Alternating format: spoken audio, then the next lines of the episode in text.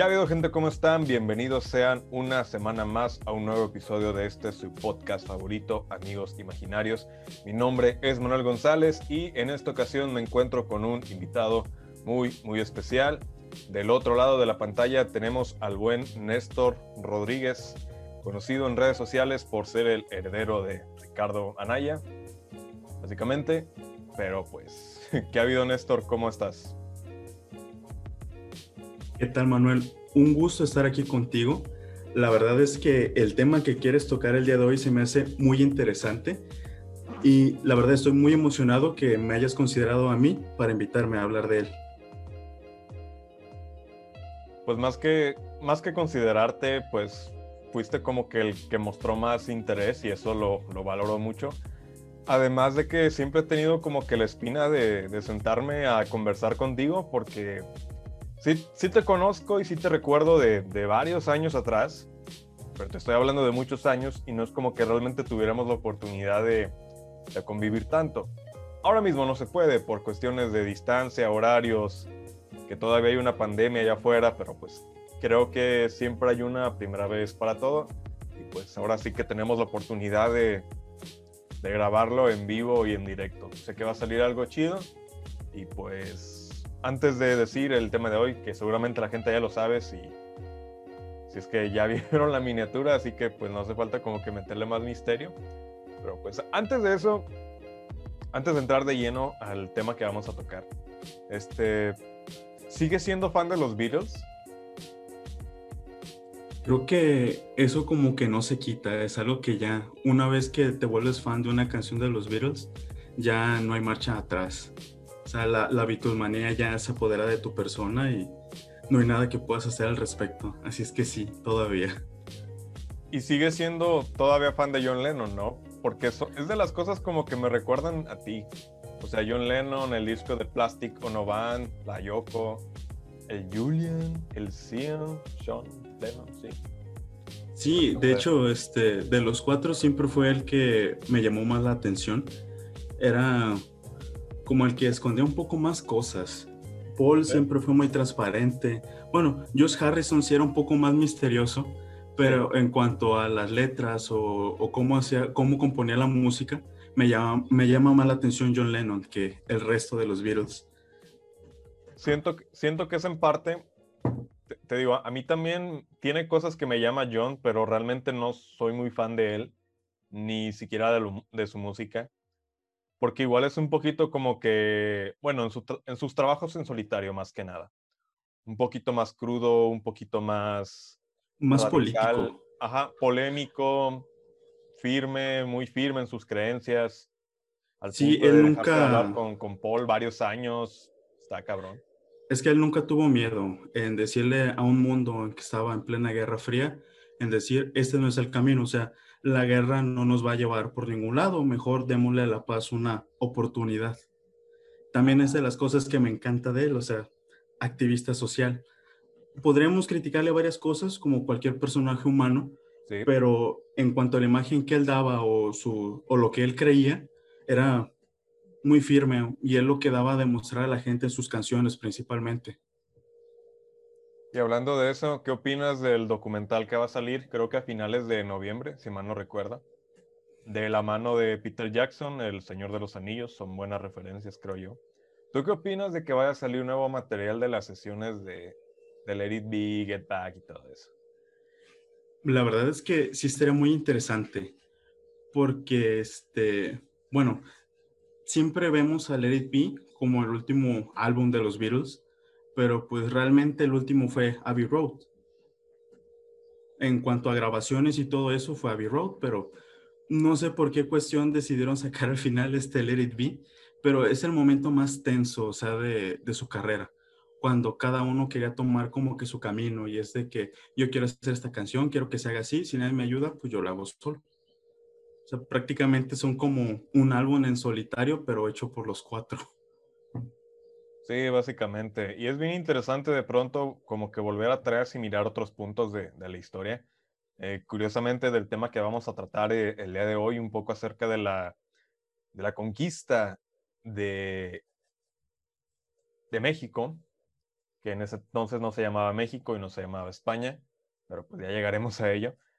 Pero creo que, creo que es bueno mencionarlo y creo que va muy ad hoc al tema por esto de que quién, quién realmente escribe la historia, ¿no?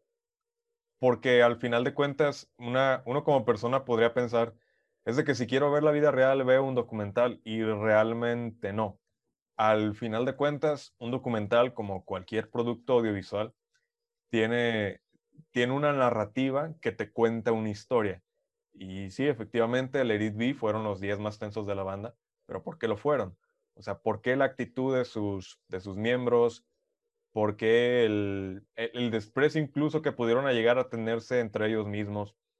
Siempre, siempre es, es, bueno y es muy interesante el comparar todos los puntos de vista de la historia. Te da una, te da una perspectiva más amplia y no te quedas con el, con el simple hecho o la comparativa de que esto es bueno y esto es malo. Eso me parece muy interesante. Y pues como primer punto, este, pues desde tu perspectiva, tú que eres muy aficionado y sabes mucho de esto, ¿quién realmente escribe la historia? No, hablando necesariamente de los virus, sino historia, este, ahora sí que en general, todo lo que engloba la palabra, todo lo que engloba el estudio de... ¿Quién realmente escribe la historia? ¿La historia realmente la escriben los vencedores? Pues este, precisamente esa es una frase, no me acuerdo a quién se le atribuye, pero la historia yo digo que la escribe quien está en el poder en ese momento. Y, este, y depende mucho de la agenda que tenga la persona en el poder.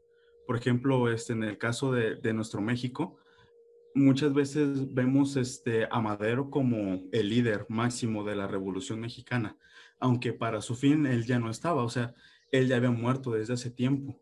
Sin embargo, este, la agenda que traía el partido en el poder, pues era otra. Querían idealizar lo que fue el movimiento revolucionario. Entonces, ¿qué hicieron? Como que se pasaron un poco de algodón al muñeco de, Francisco y Madero y lo inflaron demasiado también este, en cuestión de cómo vemos a, países fuera del nuestro, también tiene mucho que ver con la, con la política de turno. Cómo vemos actualmente a los Estados Unidos y por qué los vemos así. Simplemente porque así se nos ha enseñado a verlos. Por lo mismo es que muchas veces cuando nos hablan de países que no sabemos que existen, no sabemos ni qué pensar de, de ellos. Pero tú consideras, o sea, realmente sí es posible ver a la historia desde un punto de vista objetivo? O sea, ¿sí es posible?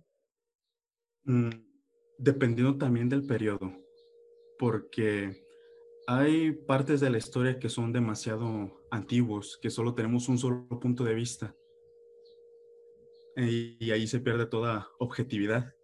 Y al contrario, hay otros sucesos que son muy recientes que aún están como que en debate de por qué pasó esto, por qué pasó lo otro, incluso que están, sirven a los intereses políticos de alguna facción, y por lo mismo no es posible verlo de una manera tan neutral.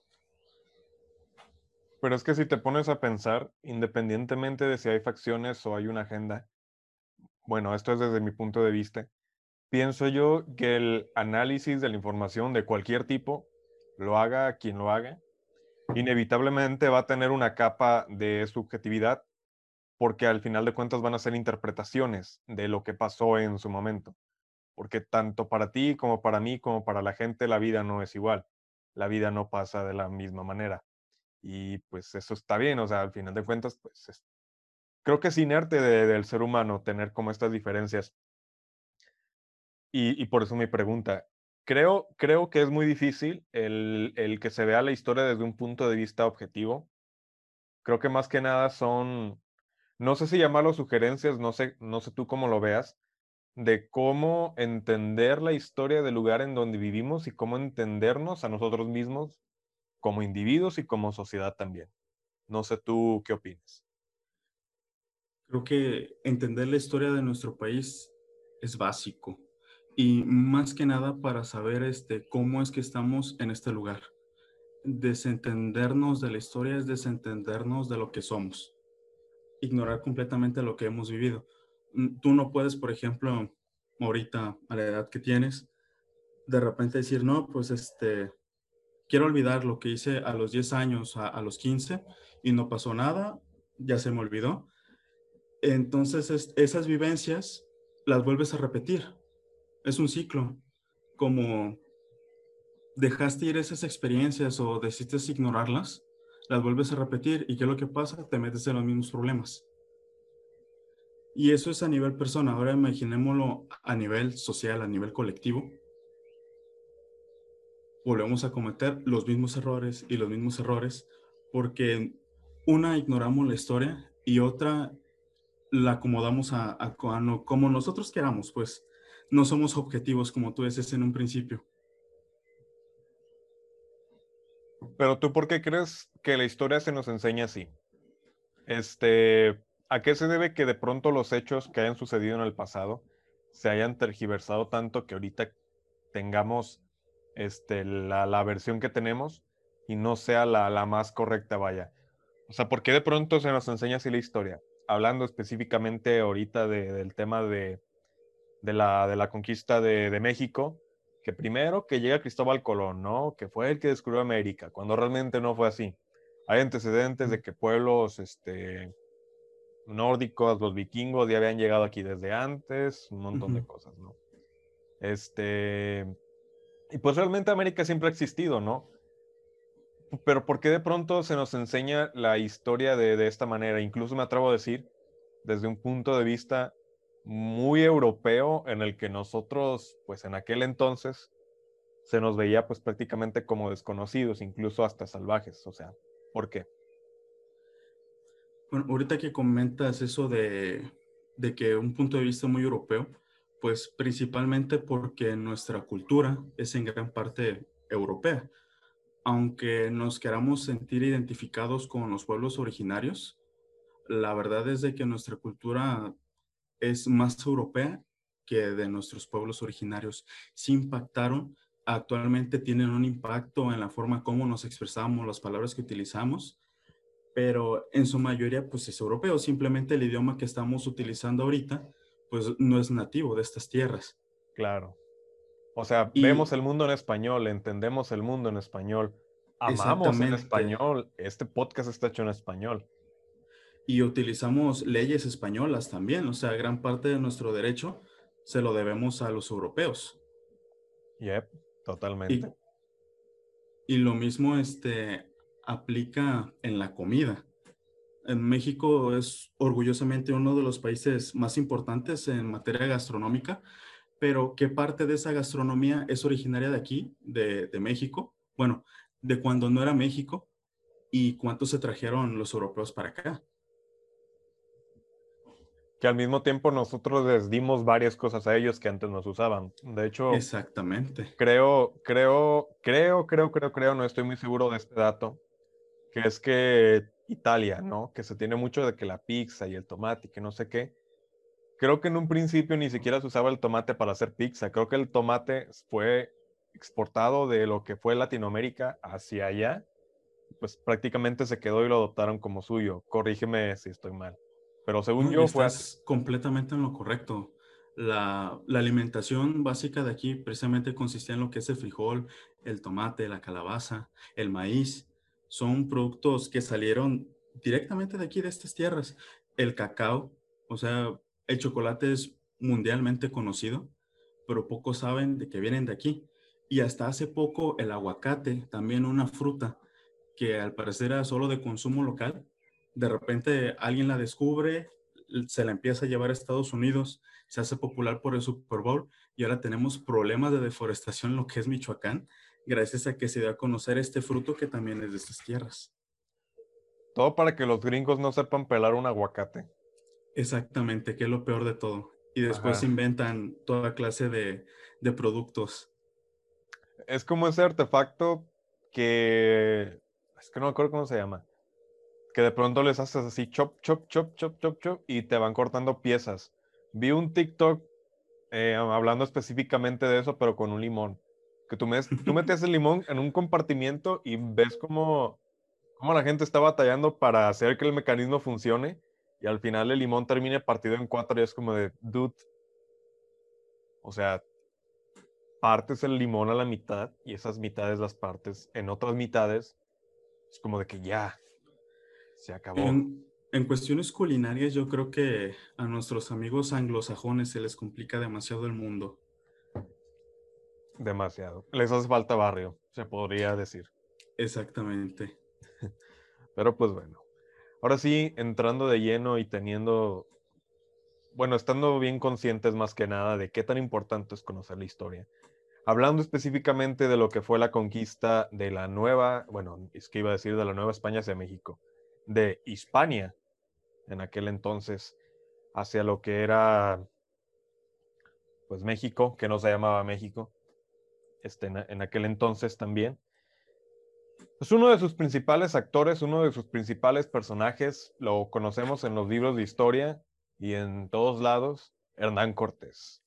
El gran conquistador, el gran dictador, el gran tirano. Pero realmente, antes de llegar a América, ¿quién era Hernán Cortés? Porque te digo, se nos pinta muchas veces a Hernán Cortés como el malo de la historia. No justificó sus acciones, ahorita ya debatiremos eso, pero realmente, ¿quién era Hernán Cortés antes de llegar aquí? Bueno, este, en primera, siempre hemos visto a Hernán Cortés, así como lo dices tú, como el malo. Pero era una persona muy de su tiempo, católico devoto como cualquier español en ese entonces. Y este, bueno, a lo poco que he leído sobre él, venía de una familia de, de hidalgos, o sea, estudió un poco, no era una persona muy culta, pero tampoco era un salvaje. Y sobre todo eso se demuestra en la manera en cómo llevó a la conquista de, de México. De hecho, varios piensan de que Hernán Cortés vino directamente desde Madrid hasta aquí a, a, México con cientos de españoles y conquistaron todo, cuando no fue así. O sea, fue un proceso un poco más lento, fue algo más estratégico, incluso un poco de diplomacia durante todo esto, pero sí deberíamos de dejar de demonizar su persona y verlo como una persona más, o sea, una persona con aspiraciones, que en ese tiempo que era lo más llamativo, pues ir a las nuevas tierras. Hablando específicamente de eso, ¿tú crees que, real, que se puede juzgar al pasado con valores actuales? Y si no se puede, ¿por qué no? Yo creo que sería este, un error juzgar a alguien este, de su tiempo por los valores actuales, porque los valores que tenemos actualmente han sido por las vivencias que han pasado durante todo este tiempo. Entonces, entre más atrás vayamos en el tiempo, más salvaje nos van a parecer sus valores.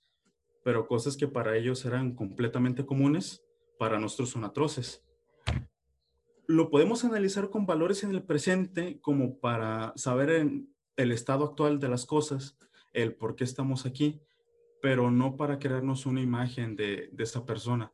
O sea, realmente creo que si Cortés hubiera nacido en la España actual, no, no hubiera sido como lo fue en la historia.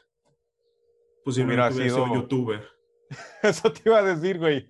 Posiblemente hubiera jugado Minecraft, ¿no? E, exactamente, o algún juego de exploración, no sé. Un juego de, de supervivencia de horror y, y, haría donaciones y todo ese pedo. Exactamente, pero no, no el personaje que se nos muestra en los libros de la SEP. De hecho, incluso se podría decir que era un aristócrata, ¿no? Mm, ahí sí, este, creo que te voy a deber un poco más esa información. Fíjate que este, que la historia ha relegado mucho a Hernán Cortés. Siempre se lo recuerda por lo que pasó entre 1519 y 1521, pero de ahí en adelante es como de, eh, pues, adiós, muchas gracias. Pues sí, básicamente, porque de hecho creo que, bueno, leí por ahí en, un artículo que se me hizo muy interesante, que básicamente se podría decir que Hernán Cortés fue el padre del México moderno que a partir de que se da ese choque entre dos culturas nace el México de hoy en día. Y pues prácticamente es cierto, aunque mucha gente lo, lo quiera negar, todo, todo lo que somos ahorita, todo lo que, todo lo que hacemos, todo lo que pensamos viene prácticamente del mestizaje. Creo que no, no puede haber una, una, una separación de nuestro pasado en ese sentido.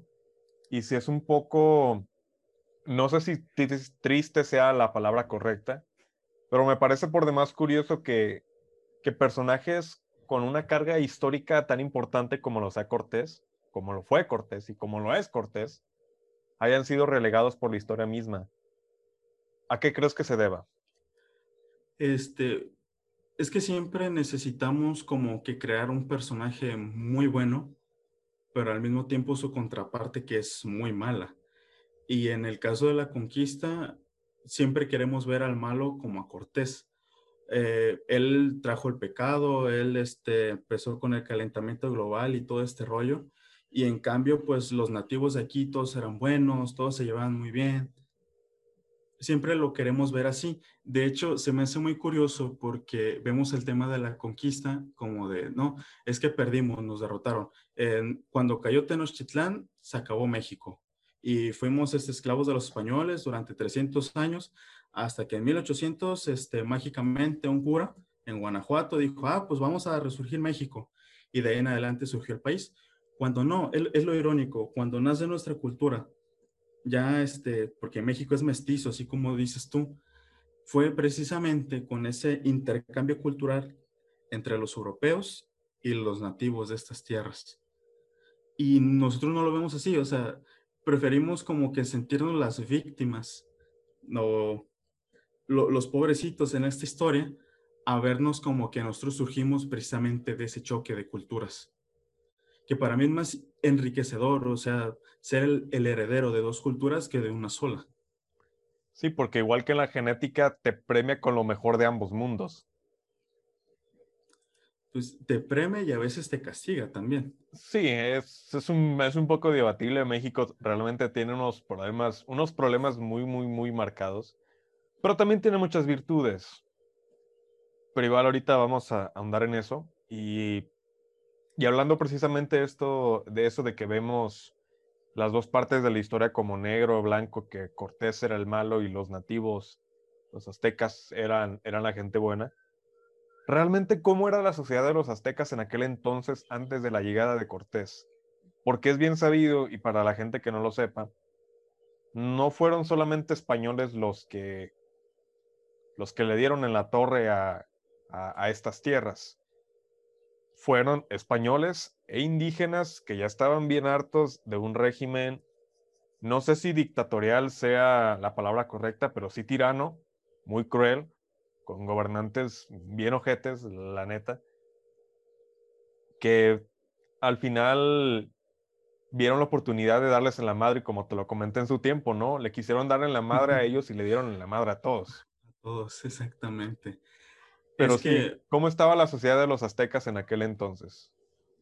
Bueno, en primera, pues la mayoría de historiadores señala que lo correcto no sería decirles aztecas, sino este, mexicas o mexicas. mexicas. Y este, bueno, remontándonos un poco a cómo surge esta cultura, pues, como nos han enseñado este, varias veces en la primaria, pues es un pueblo que estaba buscando un lugar donde, donde posicionarse. Y el mito, pues nos dice que los mexicas vieron un águila posada en un nopal, dijeron, ah, pues aquí vamos a construir nuestra sociedad. Y otros historiadores, un poco más fuera del mito, pues lo que dicen es de que evidentemente, o sea, ellos eran nómadas y iban buscando un lugar donde posicionarse, pero las demás pobladores que ya estaban posicionados ahí en el Valle de México, pues no les dejaron ningún lugar bueno. Entonces, ¿qué hicieron ellos? Pues se fueron ahora sí que adentro del agua, las islitas que estaban por ahí, para ahí empezar a construir su civilización. Aquí lo, muy rescatable que hay de, de esa civilización es de que no se dieron por vencidos, o sea, no, no se hicieron vasallos de, de, alguien de ahí, sino que lucharon por, por sobrevivir, por salir adelante. Incluso este, maestros de la ingeniería, todo lo que construyeron durante su, su periodo, de hecho, es, esto de las chinampas creo que fue algo muy revolucionario, porque a pesar de la poca tierra que tenían ellos para cultivar, que dijeron, ah, pues tenemos mucha agua, tenemos poca tierra, ¿qué hacemos? Pues hay que sacar la tierra que está en el fondo del lago. Pero ¿en qué la, ponemos? Ah, pues construimos esto y así empezaron ellos a satisfacer sus demandas. Más adelante, este, ¿qué es lo que pasó? Que pues, los mexicas salieron con otros dos pueblos creando la Triple Alianza. Ahora sí, cuando se crea esta Triple Alianza es cuando comienza el reinado del terror de los que llamamos aztecas. Ellos tenían una religión en donde pensaban de que los dioses estaban sedientos de sangre. Ellos no tenían sangre, entonces al no tener sangre, pues la necesitaban. ¿Y cómo le van a conseguir? Pues de cuerpos humanos. Y ellos tenían un ritual que actualmente les llamamos guerras floridas. ¿Qué hacen en estas guerras floridas? Bueno, pues iban, atacaban un pueblo, pero no con el fin de exterminarlo, no con el fin de robar sus recursos, nada más, sino que este, luchaban contra sus guerreros, los capturaban y a todos ellos los llevaban a sacrificar para así poder satisfacer a estos dioses. Y con esa carne que sobraba ya sin sangre, ¿qué es lo que hacían? Por lo que actualmente le llamamos pozole. Lo bueno es de que llegaron, llegaron los españoles y nos enseñaron qué es el puerco, porque si no, quién sabe con qué lo estaremos preparando actualmente. Pues dile eso al narcotráfico. Creo que, creo que algunas... Sí, alguien rescató la receta original, ¿eh? Sí, o sea, no, no sé qué, en qué pedo me voy a meter por hacer este mal chiste, pero creo que algunas costumbres no se pierden nunca. Desafortunadamente no. Pero pues imagínate, ¿no? O sea, si es cansado tener un, un bullying en la escuela, que llegas, te quita tu lonche, te quita tu dinero, no sé, te humilla, ahora imagínalo a nivel de pueblos que generación tras generación pues sigue este odio, de que ya sabes que van a venir los aztecas, ya sabes que se van a llevar a esta persona a sacrificar y que tenemos todo que pagarles tributo. Entonces imagina que tú haces todo eso con tus vecinos. Va a llegar el momento que los vas a hartar. Pero por el mismo, saben el poder que tienes, te tienen miedo y no te van a hacer nada excepto una casita, una casita nada más, por más que quieras hacerle algo, no le puedes hacer nada, pero al mismo tiempo no puede hacer nada él contra ti. Esos son los tlaxcaltecas, que ellos son de los pocos pueblos que lograron resistir a, los aztecas.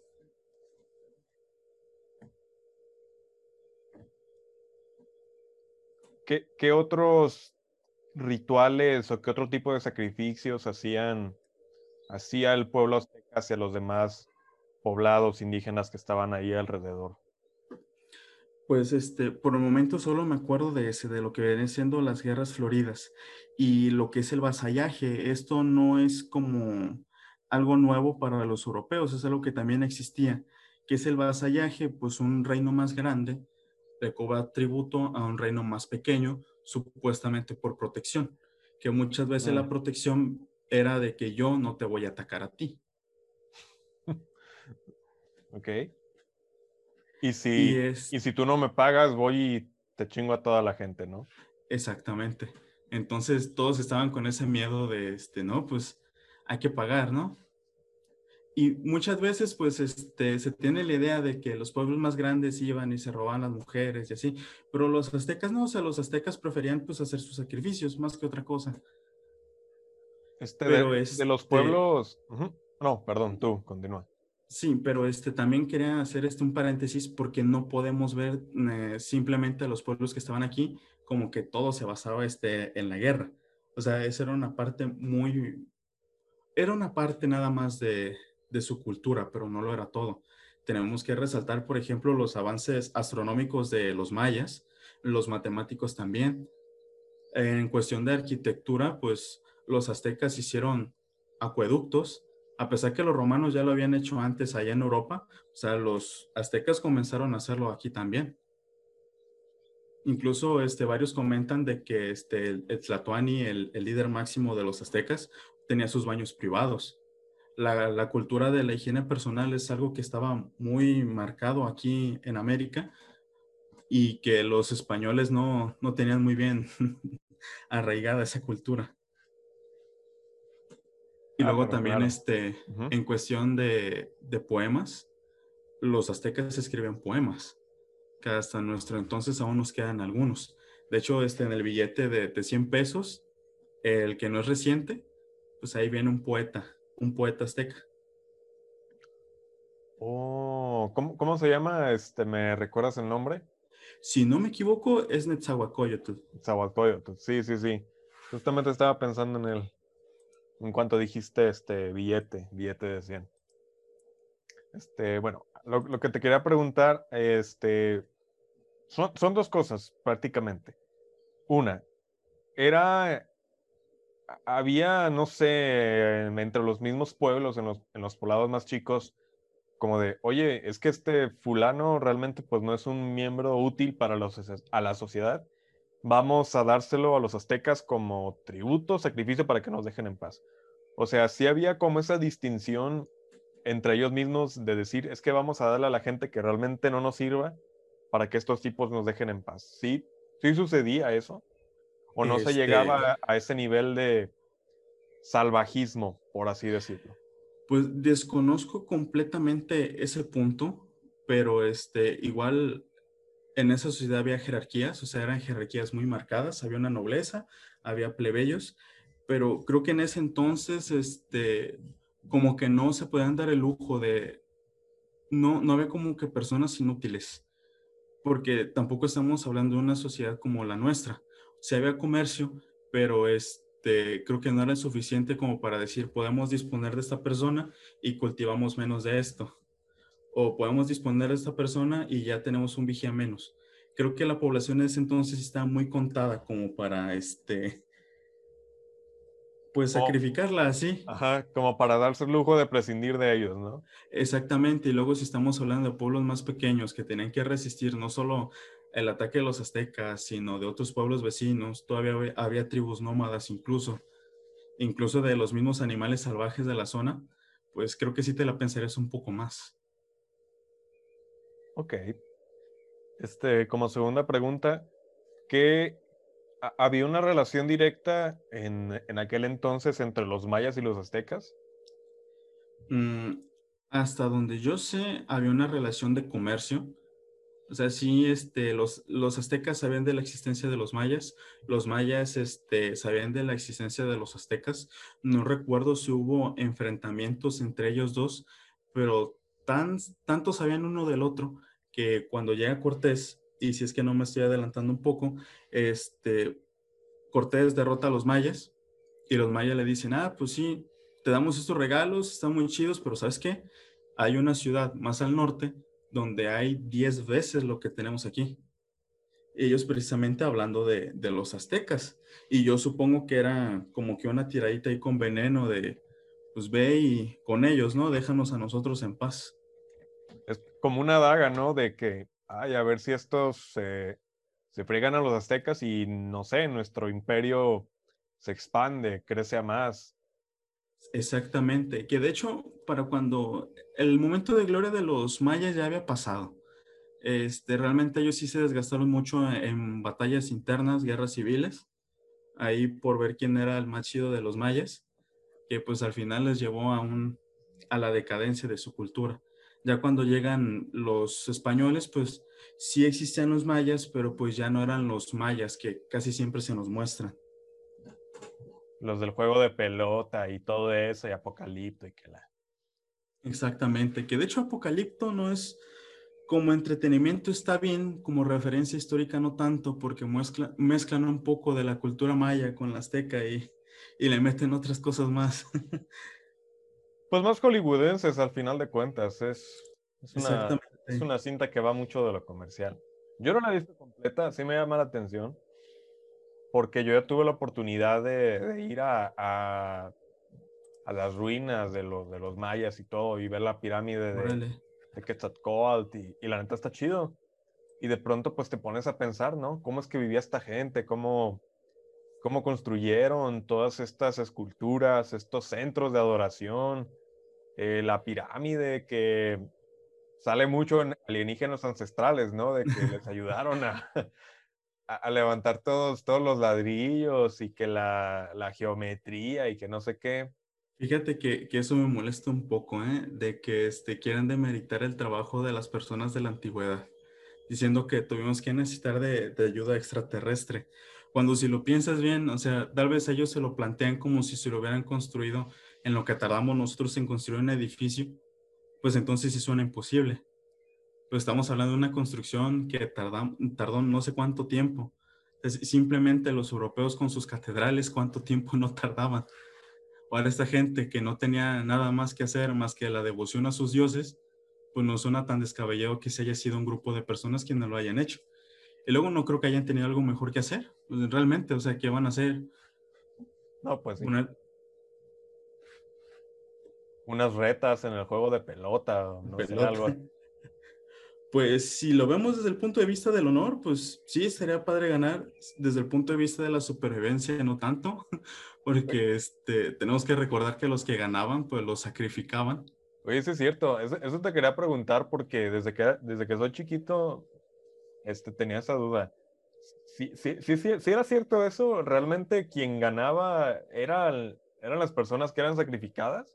No era al revés. Hasta, hasta donde yo tengo entendido, o sea, hasta, hasta lo que había leído un poco, tampoco me ha adentrado demasiado la cultura maya, era de que sí, a los que ganaban este, los sacrificaban. Pero este, tenemos que verlo desde el punto de vista que aquellos que ganaron pues eran los más aptos, eran los sobresalientes del grupo. O sea, realmente era un honor para ti este dar tu sangre a, a, tus dioses. luego imagínate, no sé, empieza a llover poco después de que te sacrifican. Es como, ah, pues sí, sacrificaron a fulanito, pero gracias a su sacrificio tenemos lluvia ahorita. No, pues sí, era como de a huevo. A huevo.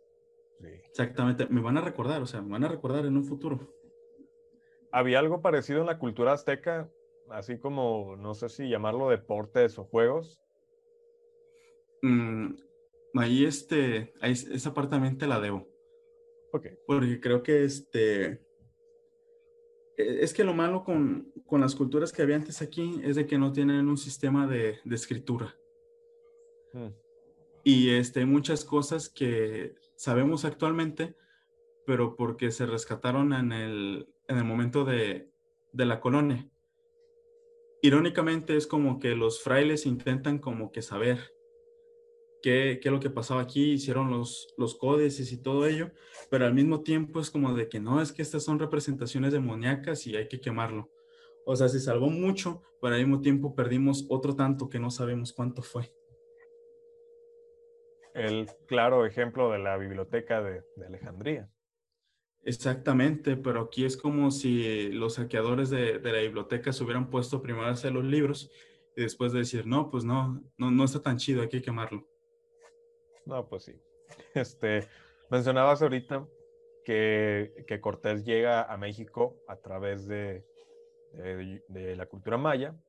Y qué bueno que lo mencionas, porque pues ese es el siguiente punto, de que cómo es que realmente Cortés llega a México.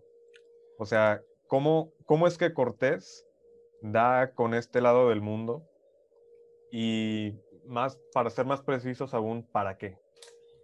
Pues este, el para qué lo sabemos perfectamente, que era precisamente por la búsqueda de riquezas. El cómo, pues en primera tenemos que recordar que llega Colón, se le considera él el, el descubrimiento de América, pues en primera porque, digamos, cuando llegan los vikingos, es como si llegamos a una nueva tierra y todo, pero pues nos guardamos el secreto, no le decimos a nadie. Independientemente de la, la razón por la cual pasó eso, que no llegó esa información a la Europa continental, pues se ignoraba la existencia de, este pedazo de tierra. Entonces, ¿qué, qué es lo que pasa? Em, no sé si recuerdas lo que es la ciudad de, Constantinopla. Algo, más o menos.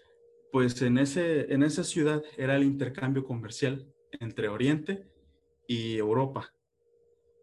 Entonces cae lo que es la ciudad de Constantinopla y se corta ese paso comercial. Entonces lo que son las especies y todo ello que venía de la India, pues ya no llegaba tan fácilmente a, lo que era Europa. Y los portugueses fueron los primeros en aventurarse al mar. Ellos este, pues empezaron a innovar en materia de, navegación y todo esto. Empiezan a, a rodear lo que es el continente africano y todo esto. Pero pues alguien dice, pues, y si mejor en lugar de rodear África nos vamos derecho y yo estoy seguro que si nos vamos derecho llegamos a la India o mínimo nos topamos con algo, pero pues vamos a llegar a algo. Y pues esa persona era Cristóbal Colón, que se dice que habló con varias coronas, no solo con, este, con la de Castilla, Primero para, oiga, pues si financia mi viaje, pues vamos a, a encontrar una nueva ruta a la India, que en un principio era el plan, encontrar una nueva ruta a la India. Pero pues no, ¿qué es lo que pasa? Que navegan un buen de tiempo, la gente se empieza a desesperar de, oye, pues nos estás llevando a la nada, porque también hay que recalcar que para ese tiempo, creo que hay más gente actualmente que cree que la Tierra es plana que en los tiempos de Colón. así te la dejo. creo que actualmente hay más gente defendiendo esa teoría de que la Tierra es plana que, que en esos tiempos. Entonces, si ya sabemos que la Tierra es una esfera, pues vámonos pero por lo malo es que en ese tiempo desconocían un poco de la magnitud del planeta y decían, no, pues tal vez aquí solo hay mar, hay mar, hay mar. Afortunadamente o desafortunadamente, como lo quieran este, ver, llegan a lo que es la isla de San Salvador, en el Caribe, si no me equivoco, y ahí es el primer contacto entre Europa y, y América. Entonces, esto lo informan a este, acá a la, a la corona de Castilla, que lo que hacen financian más viajes en uno de esos viajes, pues, este, capturan lo que es la, isla de Cuba y Cuba se convierte como que el centro de la exploración del nuevo continente. De hecho, este, si no me equivoco, ahí era Diego, de Diego Velázquez. Creo que sí, él fue el primer gobernador de Cuba. O no recuerdo si era ese su título y empieza a financiar más expediciones a lo que es este ya el continente americano. Y la primera expedición, creo que fue por ahí de 1517, se encuentran con lo que es la península de, de Yucatán. La península de Yucatán pues está muy cerca ahí de Cuba, pues, ah, pues qué bonito, y ya se regresan porque no, no se animan a entrar. De ahí hay otra segunda expedición, que es la de Grijalva, si no me equivoco. También se aventuran un poquito más hacia el norte, pero igual nunca entran al continente.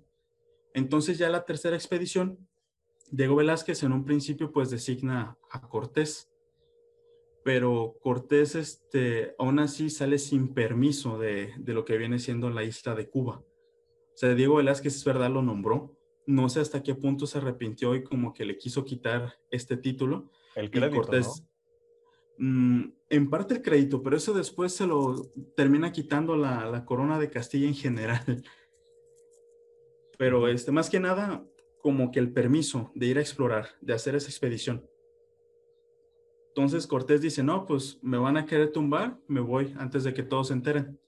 Y para él en 1519, y si no me equivoco, este, llega primero ahí cerquita de Tabasco, Sí, si es que no me estoy confundiendo en las fechas, ¿eh? creo que primero se llega ahí cerca de Tabasco y ahí es donde es la primera batalla. No, no, sí, ya, recordé bien. Primero llega a la isla de Cozumel. En la isla de Cozumel, pues se encuentran a, un personaje, olvidé su nombre sinceramente, que, que había estado en un naufragio español. O sea, de esas mismas misiones que habían habido antes, pues naufragaron. Y fueron dos españoles. Uno de ellos, pues incluso creo que fue la primera familia mestiza. Él lo que hace, se casa con, con una de las hijas de, de un líder ahí maya que existía, adopta su cultura, decide darle, decide dejar atrás su cultura española y todo esto por darle la bienvenida a su nueva cultura maya, que incluso cuando llegó el momento de defender, no se fue con los españoles, estuvo siempre con los mayas defendiendo su, su nueva patria, por así decirlo. Pero el otro personaje, este no, este no, este es, cuando vio a Cortés, pues alabado sea Dios, ¿no? Al fin voy a estar con los míos. Pero este personaje en su tiempo aprendió maya. Y fue la persona que, le, que, la hizo de, que le hizo de traductor. Exactamente, entonces ya después se comenzó a ayudar a Cortés, pues a traducir del, del maya al español. Entonces pasan, será, pasa más tiempo, peleas más, peleas menos. Eh, y en una de estas batallas, pues los españoles derrotan ferozmente a, los mayas. Y los mayas, ¿qué es lo que hacen? Pues lo, que hace cualquier derrotado, ¿no? Le pagas tributo.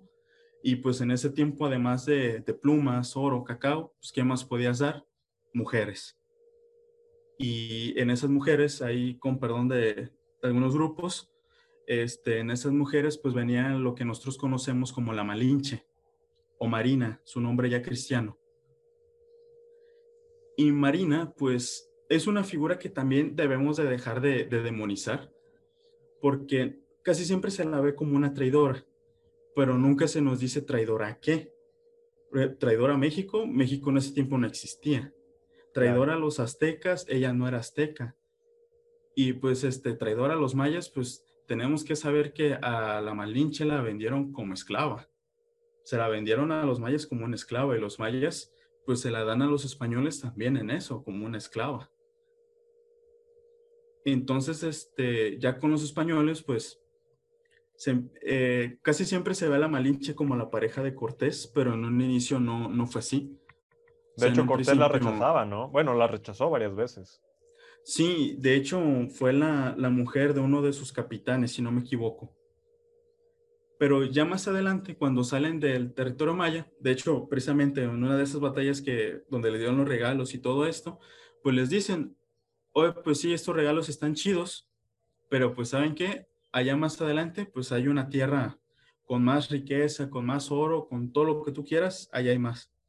Entonces Cortés pues no era la primera vez que escuchaba eso y dice, pues vámonos para allá, ¿no? Vamos viendo qué es lo que hay más al norte. Y este, bueno, actualmente cuando tú te escapas de tu casa, pues siempre está como que ese miedo de que te llamen, ¿no? Así tu mamá buscándote, oye, ¿dónde estás? ¿Qué vas a regresar? Y todo esto. Pues el mismo miedo tenía Cortés, solo que en ese tiempo, pues, no solo iba a ser un regaño, sino que posiblemente lo iban a matar. Eh, ¿Qué es lo que hace? Pues hace una argucia legal. Por eso es que tampoco lo considero tan ignorante este personaje. Pues dice, ah, ok, pues este, estoy sujetado pues a la autoridad de Diego, pues fundo yo un ayuntamiento aquí, las leyes de Castilla me, me favorecen en esto, esto y el otro, nombran al encargado del ayuntamiento, no recuerdo cuál era su título, y pues este personaje pues pone a Cortés como capitán y pues como el encargado de dirigir la, la expedición hacia adentro de América. Y este es el primer ayuntamiento que tuvimos aquí en México, que es el de Veracruz, el de Puerto de Veracruz. Se podría decir que es la ciudad española más antigua aquí en este territorio. El puerto de Veracruz. Exactamente, de la Veracruz, o sea, de la cruz verdadera. Y ya con esto, pues Cortés ya tiene de cierta manera permiso de seguir con su expedición. Y nos, de hecho, se habla mucho de, esto cuando llega aquí a, México, de que Cortés supuestamente quemó los barcos para que nadie huyera. Suena muy bonito, pero pues no, tampoco lo hizo. O sea, simplemente los hundió, los encalló, no recuerdo bien qué es lo que hizo, los dejó inutilizables, pero tampoco este, como que inservibles a un futuro. y con esto... Bueno, bueno, primero yo. Este, según yo, había leído que lo hizo más que nada como para evitar un motín de sus hombres. Exactamente, porque los chismes corren y en ese tiempo no sé cómo corren tan rápido los chismes porque no había redes sociales ni nada. Pero pues precisamente para evitar un motín, hunde estas naves y pues ahora sí, vámonos. Entonces ya llegan, este, también luchan con los, las caltecas, uno que creo que mandaron unos espías o algo así, ¿Y qué es lo que hace Cortés? Pues les corta las manos. Dice, pues estos son espías, pues no, no nos sirven de nada. Y los tlaxcaltecas, a pesar que habían perdido varias veces contra los españoles, dicen, no, pues, oye, pues estos vienen muy decididos, ¿eh? Vamos viendo qué es lo que quieren. Ya es cuando empieza la, la diplomacia y es aquí donde empieza a brillar lo que viene siendo la Malinche. La Malinche, pues obviamente no sabía hablar español en un principio, pero ella sabía hablar náhuatl y sabía hablar maya. Entonces tenemos otro personaje que sabe hablar maya y sabe hablar español. Entonces cuando se dirigían a, los líderes o a alguna persona, primero hablaba la malinche o, este, o ella escuchaba, le mandaba el, mensaje al otro en maya y el otro traducía del maya al español. Imagínate si actualmente es un rollo traducir de un idioma a otro, imagínate de dos diferentes. Y si en un estudio así detallado del idioma. Creo que sí hubo muchos errores ahí al momento de la traducción, pero aquí este, lo, lo importante es eso, o sea, que fue una serie de sucesos lo que también facilitaron un poco más la diplomacia en todo esto. Entonces ya se ponen los trascaltecas de su lado y pues Los aztecas tenían un sistema increíble de comunicación. Tenían este, unos corredores que mandaban los mensajes desde cada punto del imperio azteca. Era como esas carreras de relevos, donde este, llegas tú, tocas a la otra persona y esa persona sigue. O sea, era igual. E, era una persona a capturar el mensaje. Se pasan la batuta, básicamente.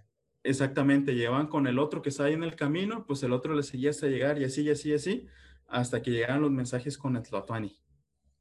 Eh, también se dice mucho de que este Moctezuma creía que eran dioses y así.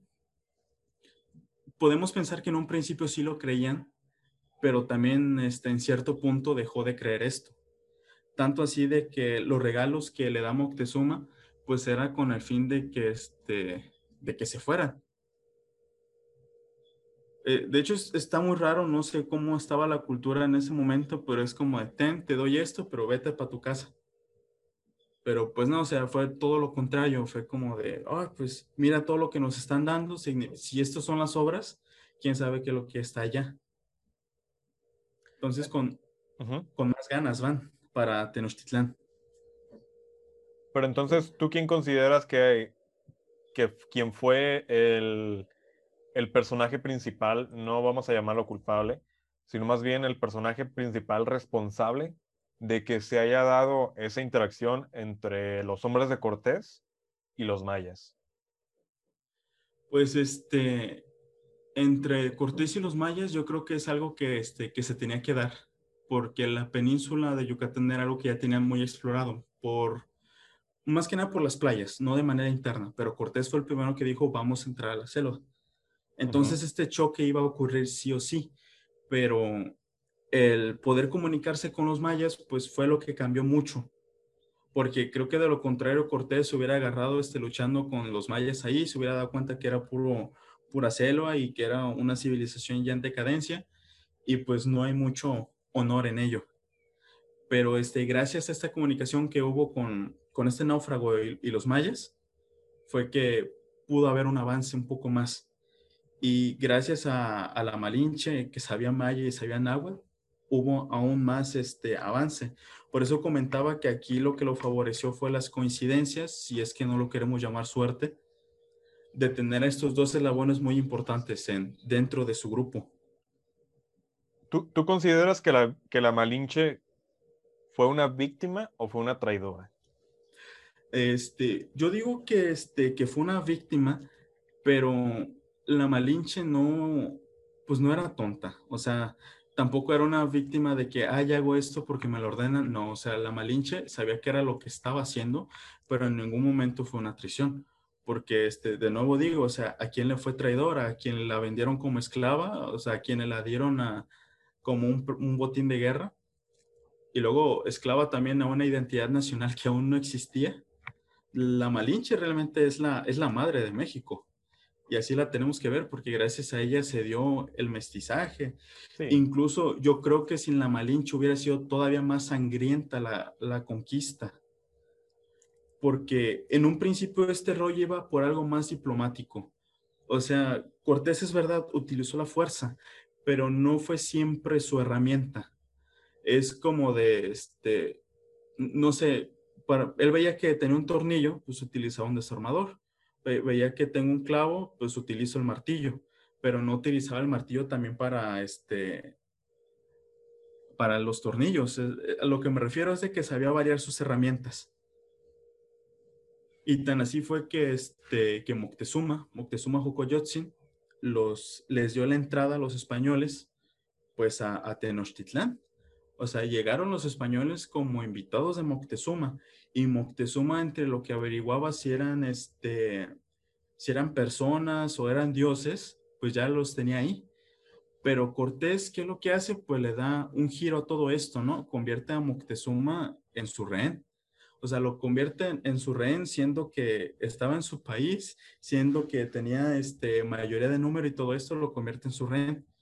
Y durante mucho tiempo, pues estuvieron con esta situación de, este, los españoles tenían secuestrado a Moctezuma, le dan los mensajes, les daban oro y todo lo que ellos querían, hasta que pasa un punto de inflexión. E, este es el verdadero punto de inflexión de la conquista. Entonces, Diego este, Velázquez que dice, no, pues aquí estamos jugando, Cortés, pues tú te vienes para acá. Entonces ya manda a Pánfilo de Narváez, este fue el enviado de este, de, del gobernador de Cuba para acá para apresar a Cortés. Entonces el chisme le llega a Cortés y pues él dice, ah, pues tengo que ir a atender mis asuntos y deja a Pedro de Alvarado a cargo de este, de este Tenochtitlán, que también debemos de, tener en cuenta que no es algo tan difícil. Tenías al gobernador de tu lado, dijo, ah, pues prácticamente le dijo, no hagas nada estúpido. Y se fue para allá, para Veracruz. Y qué es lo que hace este Pedro de Alvarado, pues dijo fuera en pulso de idiotez cuando vio que los aztecas estaban celebrando un ritual de, sacrificios. Entonces, este, en este momento, Pedro pues altera y dice, no, pues, ¿cómo es posible que esté pasando esto? Va y mata a civiles desarmados en, un, en, una, este, en una celebración. No sé, es, yo diría que sería el equivalente a ver que ahorita hicieran una balacera en una misa, ¿no? Uh, eh, sí. Sería el mismo equivalente. Sí, sí, sí. Como ese shock, ¿no? De, de, no entender qué estaba pasando y reaccionar por, pues con rechazo, ¿no? Por, por mero instinto de supervivencia, incluso, me, atrevo a decir. Exactamente. Entonces, los aztecas es como de, ok, permitimos que tuvieran a, este, a nuestro líder de, de, su títere, les dimos oro, les dimos esto, y, pero esto no se los podemos perdonar. Entonces, ahora sí, todos los aztecas se levantan y, este, y se enojan. Y, tanto es así de que, este, bueno, comentan, según este Bernal Díaz, dicen que le dijeron a Moctezuma que saliera a calmar a la gente. Entonces la gente, pues en este rechazo, pues le empieza a aventar piedra, le empieza a aventar este, cuanta cosa se encuentra y lo matan. Otras personas también piensan de que los españoles, pues definitivamente lo mataron, ¿no? Porque no les servía para nada. Y este, pues bueno, esto fue de acá del lado de Tenochtitlán. Entonces Cortés va a resolver sus asuntos acá a Veracruz de nuevo. Y pues, ¿qué, qué es lo que hace? Pues Cortés, como un gran orador, pues le dice a, todos los soldados, o sea, cuelga a los que tiene que colgar, hace lo que tenga que hacer y ya les dice, ¿qué es lo que quieren hacer? Este, llevarme preso para allá, para Cuba y todo el papel que tengan que hacer, o quieren hacerse ricos aquí, ayudándome a conquistar este Tenochtitlán. Dicen, no, pues nos queremos hacer ricos. Entonces van, acompañan a Cortés y ya cuando llega Cortés, pues ve todo. Oye, pues ¿qué, qué onda, ¿no? ¿Qué pasó aquí con lo que te encargué? No, pues pasó esto, esto y el otro. Y aquí es cuando sucede lo, sucede lo que nosotros conocemos como la noche triste, que es cuando este, los aztecas expulsan por primera vez a los españoles de, este, de la ciudad de Tenochtitlán. O sea, lo, sacan completamente, pero los españoles en lugar de pensar en su supervivencia, dicen que muchos de ellos pues se cargaron de, lingotes y lingotes que ellos habían hecho de oro, fundiendo las joyas de ahí de, los aztecas. Entonces tenemos a una persona que prácticamente está en un caparazón de hierro, todavía con kilos de, de oro. Y el oro pues es un metal muy pesado, así es que si estás pasando por donde hay agua, pues el lodo los empezó a hundir, varios murieron allí en el fondo del lago. Es más, creo yo que varios murieron más por su propia avaricia que en manos de, armas aztecas. Entonces se dice que pues Cortés desconsolado fue, fue y lloró debajo de un árbol. De un árbol, sí. De hecho, este, aquí en nuestro parque ecológico tenemos supuestamente un, un árbol que es vástago del árbol donde lloró Cortés. ¿En serio? Esa yo no me la sabía. Supuestamente, aunque yo no sé cómo este, van a saber cuál es el árbol donde lloró Cortés, ¿verdad? Ah, no pues, sé. Pues, ¿Quién sabe? No sé si en su tiempo alguien le puso aquí, aquí lloró Cortés o algo así. O, un corazoncito, ¿no? Un corazoncito y H y M, ¿no? De Hernán Cortés y la Malinche o algo así. Exactamente, y es como de alguien agarró una rama, dijo, ah, pues esto que saque raíces y voy y lo planto en Nayarit, ¿por qué? No sé. Yo lo. Exactamente. Pero este, bueno, ya corren a, los españoles y de nuevo aquí tengo que rescatar otra vez la, la, figura que es Cortés, Cortés en lugar de decirle, no, oigan, pues la regué, pues vámonos para Cuba, pues aquí ya llevamos algo de oro, vámonos de aquí. O sea, no, dijo, no, pues a ver, ¿qué es lo que tenemos? Tenemos esto, tenemos el otro. Este, oigan, Tlaxcaltecas, ¿jalan para, para la siguiente? No, pues sí jalamos. Entonces incluso mandan a pedir apoyo de las islas cercanas, República Dominicana y Jamaica, que en ese tiempo Jamaica era española. Dice, no, pues sí, mandamos más apoyo. Entonces Cortés manda a construir este, naves para sitiar el lago. O sea, mientras lo sitiaban por tierra en las puertas que tenían, también lo sitiaban por mar. Entonces ahora de plano tenían encerrado este, completamente lo que era Tenochtitlán. Y, y, algo que se me olvidó mencionar es de que cuando llega Cortés con sus hombres, ninguno de ellos traía viruela. La mm. viruela llega con las personas este, de Pánfilo de, Narváez, porque hubo una epidemia de viruela allá en Cuba. Uno de esos, este, de esos virulentos llegó allá a Tenochtitlán y fue quien empezó con la, con la epidemia de viruela ahí dentro. Y yo creo que ese fue el principal aliado de los españoles, lo que viene siendo la viruela, porque esto de cierta manera debilitó tanto la moral como las fuerzas aztecas. Y este, de hecho, cuando muere este Moctezuma, se elige a su hermano, si no me equivoco, Cuitláhuac, para que sea el nuevo Tlatuani. Y Cuitláhuac sí traía todas las ganas de, luchar y todo esto, pero pues muere de viruela. Entonces, ¿qué es lo que hacen? Pues eligen a, a Cuauhtémoc. Y de hecho, Cuauhtémoc tiene el título de ser el último Tlatuani azteca. Que lo capturan y le queman los pies y. Exactamente, eso al que le queman los pies para que les digan dónde estaba el oro, dónde estaban las demás riquezas. Que por ahí eh, hay una, hay una leyenda muy romántica donde supuestamente Cuauhtémoc dijo que la riqueza del imperio azteca estaba en su gente. Hasta este punto no sé qué tanto es verdad y qué tanto es mentira, pero este, pues bueno, Cortés llega ahora sí con más hombres, llega ahora sí con una estrategia de sitio, porque en un principio yo creo que querían hacer algo gradual o sea, tenemos a tu líder, va haciendo lo que nosotros queramos, vamos evangelizándote poco a poco y aquí no pasa nada. Pero pues este punto de inflexión, como te comentaba, como lo fue la intervención de, Diego Velázquez y de Panfilo de Narváez, pues aceleró todo. Y ya para el 13 de agosto de 1521 cae ya el, último reducto azteca, que creo que era el de Tlatelolco ya la última resistencia este, azteca o mexica cae y con eso pues ya se acaba lo que viene siendo el, poderío de los aztecas en Mesoamérica y empieza ahora sí la etapa de la colonia. De hecho, si mal no recuerdo, en la plaza de, de Tlatelolco, la plaza de las tres culturas, si mal no me acuerdo, este, hay, hay como una piedra un monumento, algo así, que dice heroicamente defendida por Nada más que no me acuerdo el nombre, pero, pero algo así dice, como, como sí, como lo acabas de mencionar, uno de los últimos vestigios de lo que fue el pueblo azteca en, en su tiempo.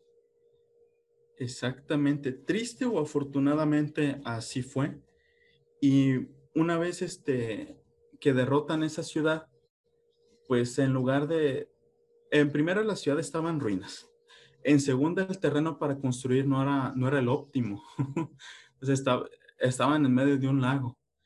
Y en tercera tenías una epidemia de viruela. O sea, ¿a quién se le ocurriría construir la capital de un nuevo reino ahí? Pues a nadie más y a nadie menos que Cortés.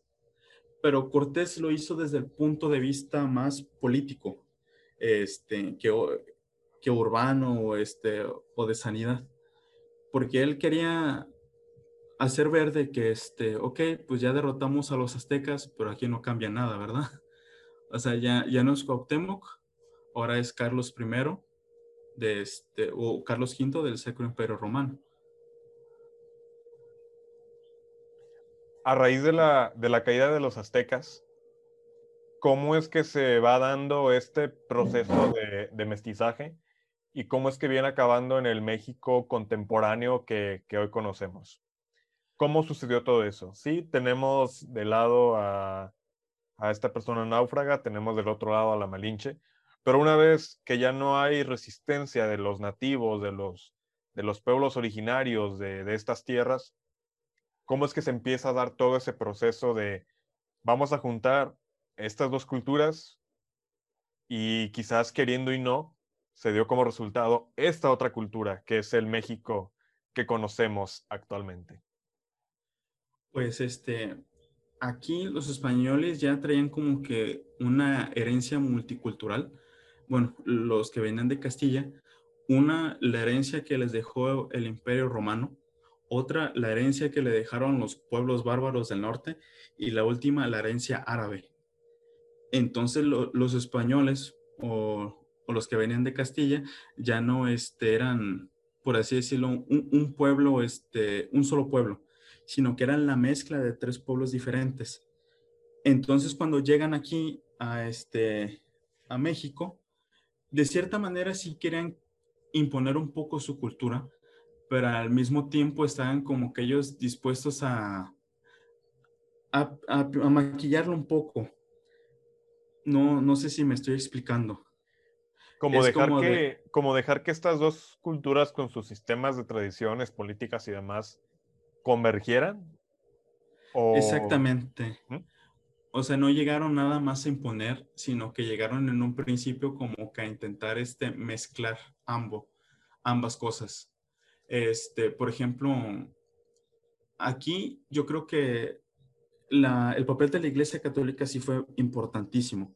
En primera, porque fueron los frailes los que realmente se preocuparon por aprender el idioma de, de los pueblos que ya estaban aquí. O sea, ellos realmente se preocuparon por saber su idioma, por saber sus costumbres, y, este, y tanto así que lo compilaron en libros, incluso algunos los ponían a hacer, hacer dibujos y todo eso, que son los famosos códices. Y, este, y pues bueno, aprendiendo de esto, pues eh, en parte fue la iglesia como de que no, es que no es Huitzilopochtli, es Dios.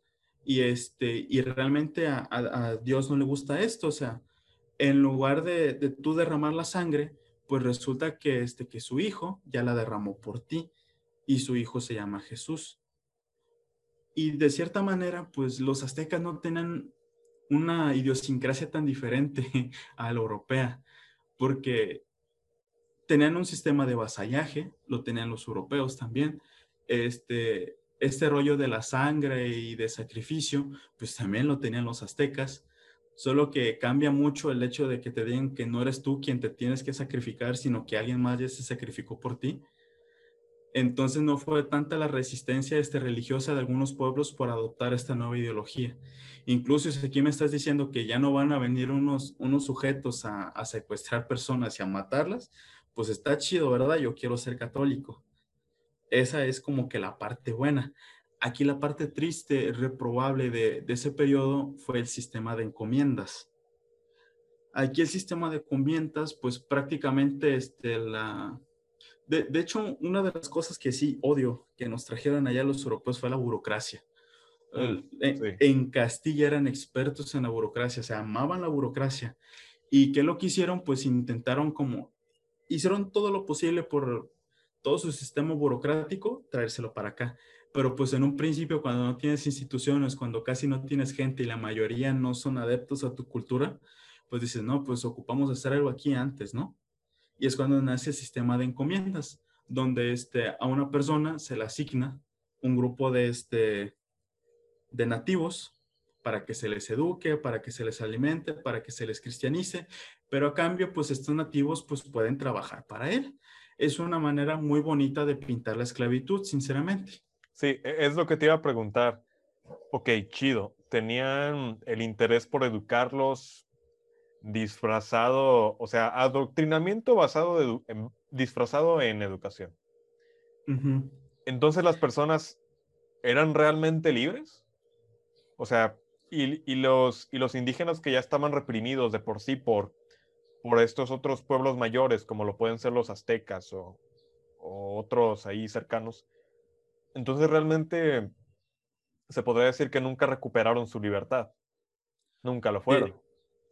De, hecho, este, aquí también es curioso porque eh, el sistema de, de, los caciques también es algo que no se quitó.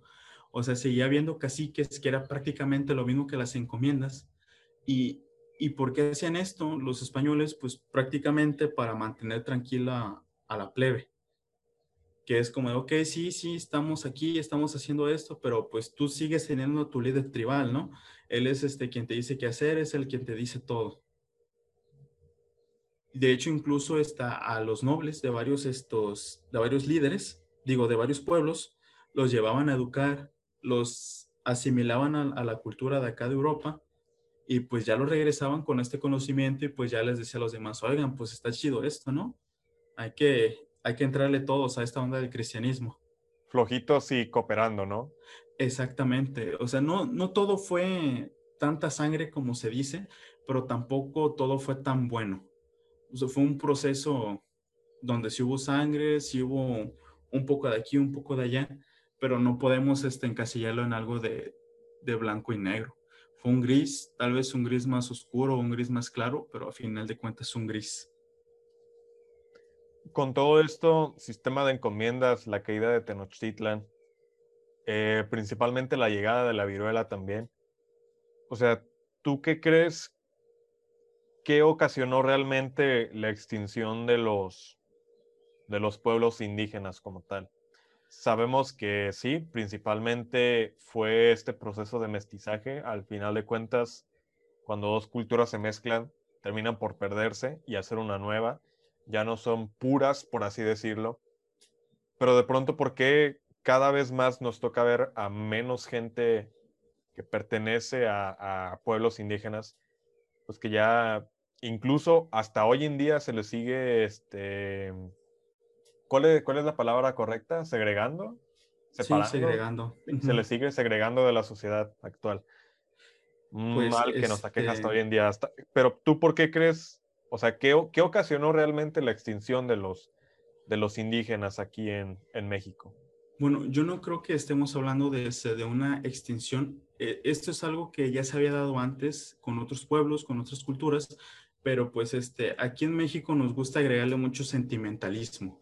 Mucho dramatismo, ¿no? También. E, exactamente, o sea, eh, nos desviamos un poco de cómo es, por ejemplo, con, con la cultura romana, o sea, debajo del, del techo romano, pues había incluso varios pueblos. Pero ¿qué es lo que pasa cuando tienes este, una cultura predominante, una cultura más fuerte, que las culturas más débiles terminan asimilando esta nueva? Ah, si hay un intercambio de este, la cultura más débil a la más fuerte, puede ser este, no sé, culinario, este, en cuanto a palabras, incluso estructuración del idioma y todo esto, pero generalmente este, se lo terminan dando a la cultura dominante. De hecho, incluso actualmente nos está sucediendo ¿eh? con esto del inglés. La cultura dominante ahorita es la de los Estados Unidos. ¿Qué es lo que hacemos? Consumimos sus productos, o sea, estamos adoptando su, cultura culinaria, eh, sus gustos de cine, incluso en cuestión de palabras, cada vez más gente prefiere utilizar los anglicismos que las palabras que ya tenemos aquí en el idioma para expresar algo. O el spanglish, incluso el, el guacha, eh, este... Exactamente, entonces esto mismo que está sucediendo aquí y que sucedió en Europa, eh, sucedió en México hace 500 años. O sea, llegan los españoles con una cultura más fuerte, en primera porque a pesar de que los aztecas están muy extendidos geográficamente, no tenían como que tan culturalizados a todos los que estaban dentro. O sea, todos los que estaban dentro del territorio azteca no todos se consideraban aztecas. Casi siempre como que la patria era más cercana al pueblo donde naciste que a esta estructura nacional. Mm. Interesante. Y así que con esto, pues, tienes un montón de pueblitos que sí hablan náhuatl, sí tienen este, cierta religión, sí conocen de, este, de, los aztecas y todo, pero pues no me siento familiarizado con ellos. Incluso había unos que ni siquiera hablaban náhuatl, ni siquiera tenían esa religión y mucho menos se sentían este, identificados con ellos. Es como un poco lo que pasó con Texas en, aquel entonces, ¿no? De que a pesar de que era un territorio anexo a, los Estados Unidos mexicanos, pues finalmente terminaron por adoptar gran parte de la cultura norteamericana y dijeron, pues sabes qué, es que a pesar de que sí pertenecemos a México, pues la neta está más chido pertenecer a Estados Unidos de este lado. Pues sí, en parte sí, y en parte de que nos inundaron con este, con colonos este, americanos en la parte de Texas.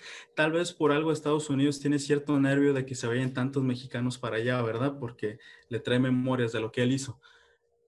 Pero este... Flashbacks de Vietnam, ¿no? Con, con Fortunate Son de, de, fondo y todo eso. Exactamente, es como de acá, pues lleno Texas de, este, de un montón de colonos míos porque la ley mexicana me lo permite y pues obviamente estos colonos protestantes, hablando inglés, no se iban a sentir identificados con este pueblo que hablaba español y era fervientemente católico, que hasta nuestra constitución decía que teníamos que ser católicos. Pero bueno, este, sin desviarnos tanto, este, pues sí, creo que fue una asimilación lenta y los que no se asimilaban, pues fueron segregados. Y cada vez está a lugares más agrestes, por ejemplo, como lo, como lo son la, sierra. O sea, mm, estos pueblos se vieron desplazados hacia estos lugares, en primera porque no eran del interés de, este, de los españoles, o sea, allá cómo voy a cultivar. A menos que me estés diciendo que allá hay una mina, no me interesa ese lugar. Así que estas personas que no quisieron perder su cultura, su idioma, su religión, pues se segregaron, se separaron y hasta cierto punto, pues este, ya con el sistema colonial pues no les importaba tanto, o sea, a final de cuentas yo soy quien explota los recursos, yo soy quien, este, quien hago lo que quiera aquí, o sea, realmente no me interesa ni me incomoda que tú estés allá en tu monte si no me molestas a mí. Haciendo un pequeño paréntesis, no sé qué tan familiarizado estés con la historia de los nativos americanos. Uf, horrible. Nada que ver con lo que pasó aquí en México. Sí, es, lo que te iba a preguntar. Porque los pueblos originarios también de Estados Unidos sufrieron un exterminio este, sistémico, pero terriblemente bárbaro. Me atrevo a decir que incluso fue más, más violento que, que lo que sucedió aquí con la conquista. Pero pues a lo que voy con todo esto es de que pues es un patrón que se va repitiendo con los pueblos de, América, de, todo el continente americano, ¿no? Básicamente. Pero pues siendo Estados Unidos una de las naciones más importantes y el país este, también más importante y más grande que tenemos en cuanto a, cercanía e, historia y, demás, ¿qué similitudes podemos encontrar entre la extinción de los nativos americanos y la desaparición de los pueblos indígenas aquí en México? ¿Qué, similitudes y qué diferencias podemos ver? En similitudes, lo único que yo podría como que relacionar sería la reducción de, este, de la cultura, porque en similitudes, digo, en diferencias, ahí es donde puedo encontrar la mayoría. En primera, porque los anglosajones llegaron con una idea de superioridad racial. O sea, ellos realmente se creían merecedores de esas tierras y que empezaron a desplazar a las otras personas y tanto así que cuando ya Estados Unidos independiza, es como, pues no nos basta con este cachito de tierra, pues vámonos más para adentro. Y no es como que compraran las tierras o, este, o, llegaran a un diálogo o incluso empezaran a asimilar a esas personas a su cultura. No, es, ahí sí es la, la ley del plomo. O sea, si no te vas de aquí, pues te mueres.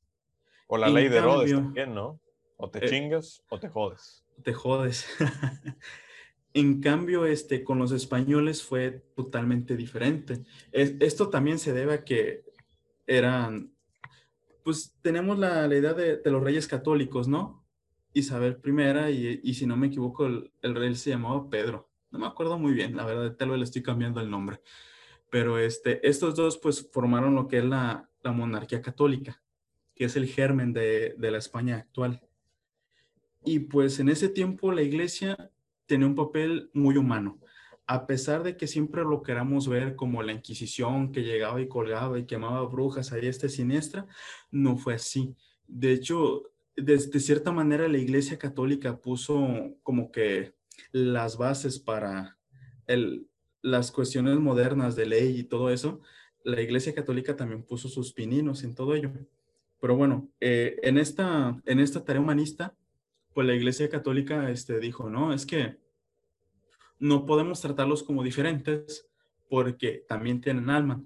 Entonces, al ellos tener alma, pues los hace hermanos nuestros. Y al ser hermanos nuestros, es nuestra obligación, pues, cristianizarlos. Porque también son hijos de Dios. Exactamente. Y en ese tiempo hubo todo un debate de saber si las personas que habían encontrado aquí en América eran humanos o no. Y, y, esto es 100% real, hubo un debate, así es que como que el veredicto fue de este, sí son personas como nosotros, pero no son como nosotros, son de una raza diferente. Y esto de raza se fue deformando porque raza en sí tiene un significado más así como de pueblo. En un principio la palabra raza significaba más como pueblo. Entonces ellos si son una raza diferente, pues son de un pueblo diferente. Pero con el pasar de los años que se entendió que así como con los perros, ¿no? O sea, son un tipo diferente de humano.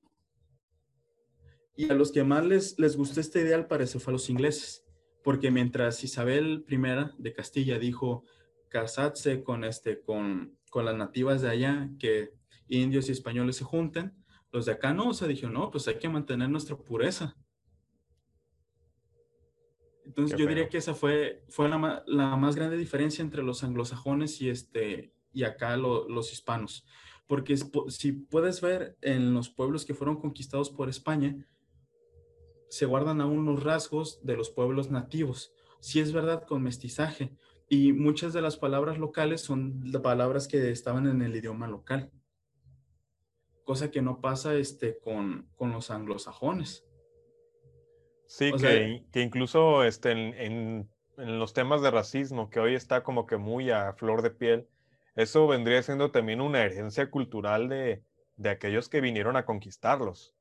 Exactamente. Y aquí, este, en nuestro México, pues sí, también tenemos una herencia este, racista, pero no igual a la herencia racista anglosajona.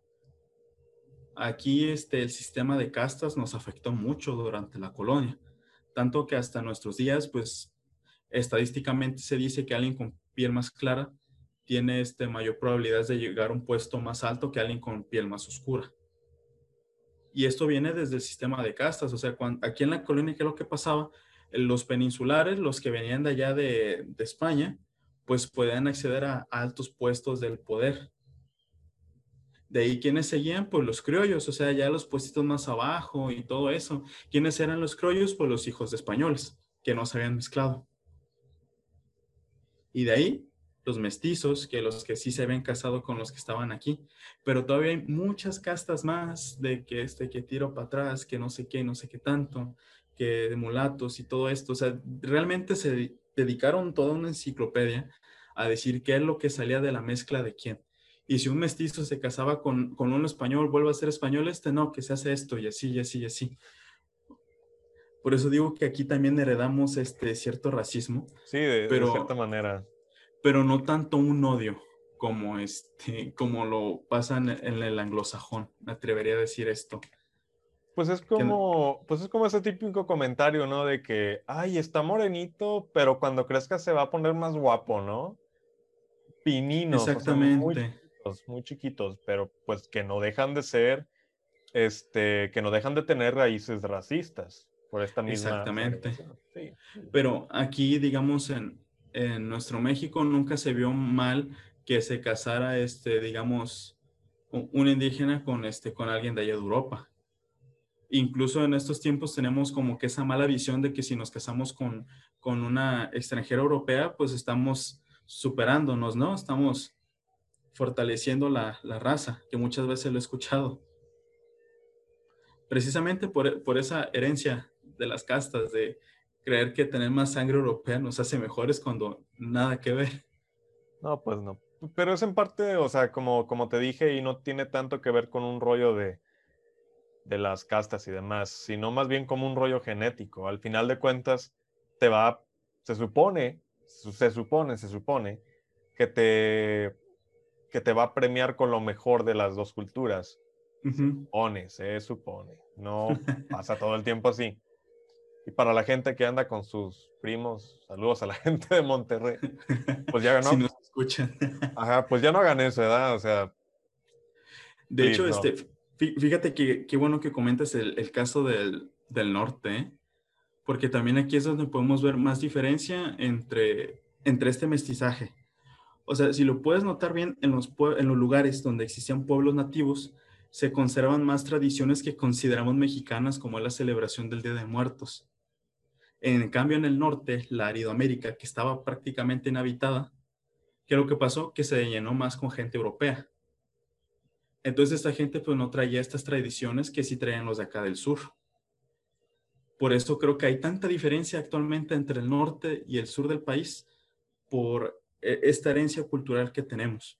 Por ejemplo, aquí en Nayarit yo pienso que varios cometen el error en sentirse culturalmente identificados con los aztecas o con los mexicas allá en el centro del país, porque allá fue donde conquistaron, cuando se podría decir que tenemos más que ver con las tradiciones que tienen este, los huixaricas, los coras, que están aquí en nuestro estado. Digo, el tejuino no es azteca, incluso gente de otros estados cercanos, como lo pueden ser Jalisco, que Jalisco, siento yo, mm, que se está pareciendo, es como una mezcla extraña, es una mezcla extraña entre la Ciudad de México y el norte. Más o, de hecho, este, un poco raro. Jalisco le, le debe muchas cosas a Nayarit, aunque no lo quiera ver así. Porque este, en un principio, de hecho, uno de los sobrinos precisamente de, Hernán Cortés fue el que pasó por, por estos lares y que este, ya al momento de llegar ahí cerca de Bahía Banderas, precisamente por eso tiene el nombre, porque al llegar los españoles vieron un montón de estandartes que parecían banderas. Entonces ya se quedó con el nombre de, de Bahía, de Banderas porque fue lo que vieron. Y en su tiempo, cuando llegaron aquí, pues extendiendo un poco más el, la Nueva España, pues dijeron, pues vamos haciendo un reino, ¿no? Va a ser el reino de la Nueva Galicia. Pues ¿dónde vamos a poner la, capital? Pues en un principio, pues fue este Compostela. Pero pues oh. por las cuestiones insalubres en su tiempo de la ciudad, dijeron, no, pues este, mejor hay que moverla pues a Guadalajara. Y para allá se centró el desarrollo durante los tiempos coloniales, pues del reino de Galicia y los españoles siempre con un sistema centralista, pues que lo que pasó, o sea, los demás solo servíamos como granero, como cultivo, y lo chido pues va a estar allá este, en Guadalajara. Entonces, de allá, entonces desde ahí viene esa soberbia. Exactamente, pero mira, si lo piensas bien, este, en su tiempo Nayarit tenía más importancia que Jalisco como tal. Por ejemplo, este, cuando vienen mercancías de las Filipinas, no las dejaban en Puerto Vallarta, las dejaban en San Blas. Y de San Blas llegaban a Tepic y ya de Tepic se iban. Y que el señorío más importante también en esos tiempos era el de Jalisco. O, sea, hubo un tiempo en el que Jalisco fue más importante que Tepic, aunque varios no... Este, no o sea, ¿te, refieres a Jalisco, Jalisquillo? Jalisco, Jalisquillo, exactamente, el que conserva su, su nombre con X. A huevo, Ciudad de Jalisco, gente. Y por esta importancia, pues también hereda el nombre, ¿no? O sea, Jalisco, el estado con J, ya con un español más moderno, era el nombre de, Jalisco, el municipio que tenemos nosotros. Que, de hecho, ahorita que lo mencionas, acabo de ver que compartiste un artículo que la RAE ya ratificó que, que México sí está bien escrito con, con J.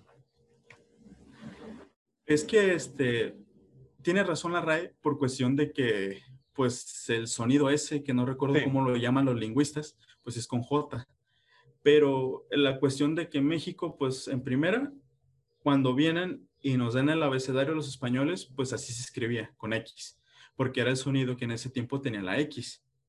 Después se modernizó y cambiaron los sonidos, pero pues eso entonces fue el que tenía.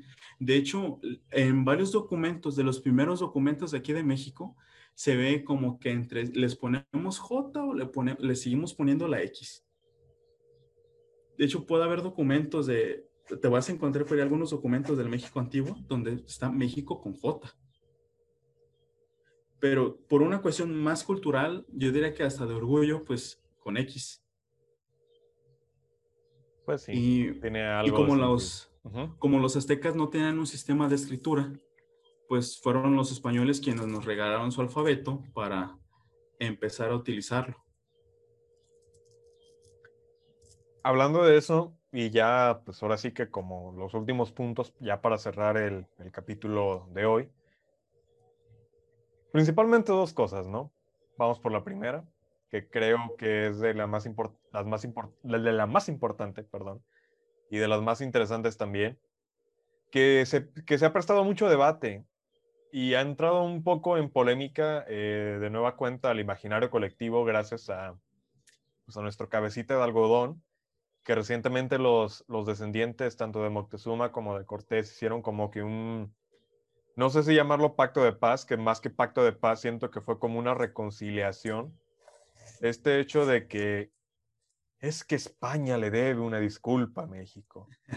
Es que no fue una conquista, fue una masacre, fue un, fue un esto, fue un aquello. O sea, siento que es un poco victimizarnos también por el cómo se nos ha contado la historia muchas veces. O sea, España le debe una disculpa a México realmente? No, porque incluso viéndolo desde un punto de vista legal, en ese tiempo no existía España y mucho menos México. Eh, realmente México no puede existir como lo conocemos hoy si no hubiera sido por esa intervención este, española. Que, este, bueno, como ya te comentaba, pues Castilla pasó por un proceso ahí también de, de este, pues de dependencia, no se podría decir, más de conquista dentro de su misma península. Es la unión entre lo que, lo que es Castilla en aquel tiempo y lo que actualmente es este, Cataluña, por lo que da el germen de, la, de lo que es este, el país español actualmente. Pero ya España como tal, ahí con riesgo de equivocarme, yo diría que podríamos hablar de ellos como hasta el 1700 cuando ya este, cuando entraron los Borbones al poder que entonces ya no es toda esta amalgama de reinos, que el reino de Castilla, que el reino de Asturias y todo esto, sino ya no, pues somos un solo país, ¿no? Y somos España. Y con México, pues este, incluso también se empieza la, la, guerra de independencia aquí en México en 1810, pero pues de facto pues no éramos independientes, no se puede hablar de un México ahí. Y más que nada porque también tenemos que dejar de desmetificar a, a Hidalgo, él no quería la, independencia de España como tal, él quería la independencia de Francia, pero siguiendo bajo el yugo de, Fernando VII, o sea, prácticamente la, seguir siendo españoles. Mm. Y ya cuando este, nos independizamos en 1821, pues ya también empieza como un proceso de, de identidad nacional. Somos imperio, somos una república, ok, somos república, pero somos una república central o somos una república federal.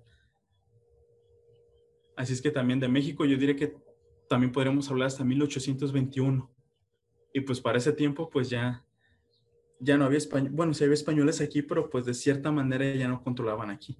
Por eso digo que no, no hay ninguna disculpa que ni nos deben ellos a nosotros una disculpa, ni nosotros a ellos por querernos independizar antes de que alguien comente algo también. O sea, es un proceso natural entre los pueblos Nunca he escuchado, por ejemplo, que Estados Unidos le exija una disculpa a Inglaterra por haber llegado ahí. O, incluso que España le pida una disculpa a esta Italia porque pues ellos llegaron allá a conquistar la España. Porque si a esa nos vamos, entre varios pueblos se deben tantas disculpas que vamos a llegar hasta el momento de las cavernas. Pero entonces, ¿por qué de pronto a al pueblo mexicano le gusta mucho verse como la víctima.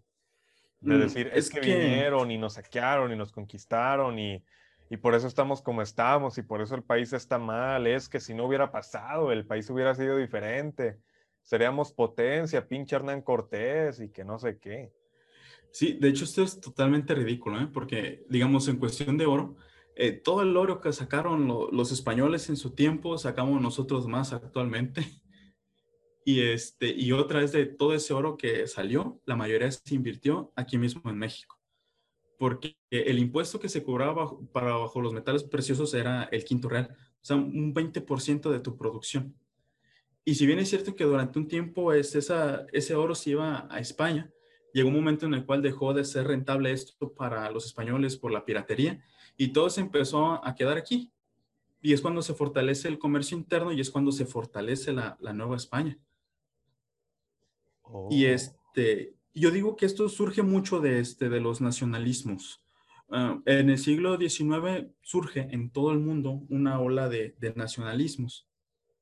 Entonces aquí en México es como de que, pues sí, hablamos español, tenemos leyes españolas, tenemos instituciones españolas, pero pues nos acabamos de independizar de ellos, ¿no? O sea, no podemos decir que, que nos sentimos orgullosos de eso. Entonces es cuando se empieza a voltear a ver el lado, este, el lado indígena de, de nuestra cultura. Y se empieza a sobresaltar más este lado, aunque tengamos más lado español que, que nativo. Yo diría que desde allí es donde surge un poco ese rechazo hacia, hacia Europa. Y es algo que pasa en toda América Latina, con excepción de Argentina, que al parecer ellos sienten que todos llegaron desde allá en barco, ¿verdad? sí. Pero ¿qué me está contando, pibe? Pero tampoco es motivo de vergüenza que, este, que digan que venimos de los indios. Porque es verdad y orgullosamente. Porque ni nuestra cultura se podría dar con solo la europea ni tampoco con solo la nativa. O sea, el simple hecho de agarrar un taco, o sea, con carne, con cilantro y con todo lo que lleva, es es mestizo, o sea, e, el pozole, a pesar que la receta tradicional sea de aquí, el puerquito pues ya se vino de Europa. Incluso la cultura del pan en México a mí me asombra y se me hace muy triste que en otros países sus panes se vean tan tristes, todos parecen bolillos. Y cuando tú les muestras el pan mexicano, o sea, con tanta variedad y todo eso. Tantos colores, tanta alegría. Exactamente. Y el trigo es europeo, o sea, aquí se daba maíz y el maíz no es muy bueno para hacer pan, así como el trigo. Ay, qué hermoso. Entonces, básicamente, cada que te comes un taco de asada, estás comiendo un pedazo de historia. Exactamente. Y sobre todo los tacos de carnitas, que muchas veces este, lo, muchos lo mencionan como el taco de, del mestizaje. Que unió a, dos culturas, ¿no? Exactamente, porque tienes la tortilla de los nativos de aquí y tienes el cerdo de los que vienen del mar. Los juntas y ¿qué es lo que tienes? Tacos de carnitas. Por eso yo diría que este, no debemos ni sentirnos europeos, ni sentirnos este, nativos, no rechazar ninguna de nuestras dos partes y al mismo tiempo sentirnos orgullosos de, ambas, porque es lo, que nos hace ser mexicanos. A mí realmente, eh, por ejemplo, el, caso de otros países, ellos tuvieron otros pueblos y tienen otras culturas, tienen otra cultura diferente. A pesar que tenemos ese mismo, ese mismo pueblo de, origen, por ejemplo, del lado español, no somos iguales no es la misma la cultura del Perú a la de México, aunque allá también tuvieron españoles.